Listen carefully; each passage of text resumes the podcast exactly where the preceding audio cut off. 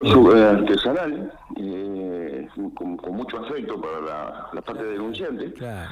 eh, que bueno, estaban en la casa, en la vivienda, ahí en un momento dado establecen que le faltaba ese, ese elemento. Eh, las investigaciones llevaron a la, a la demora de, de un joven que, que vive, si bien vive en la ciudad de General Pico, tiene familiares directos en esta localidad. Ajá.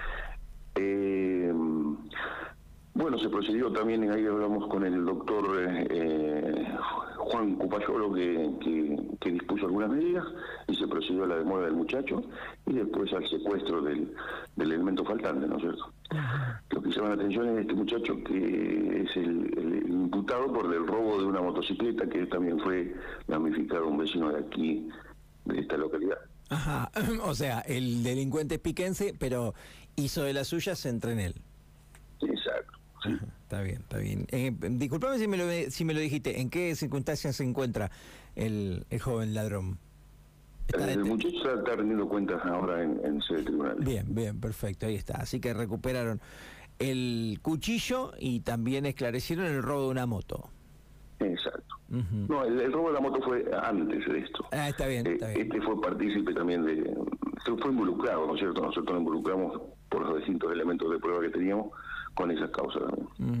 ¿Es común esto, Pedro, de encontrarte a la hora de tratar de esclarecer un robo, un delito?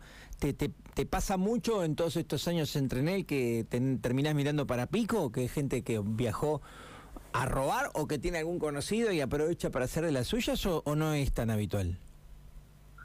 Eh, no tenemos tantos hechos delictivos, Claro, los hechos sí, delictivos también. que tenemos son eh, han sido esclarecidos gracias al trabajo que,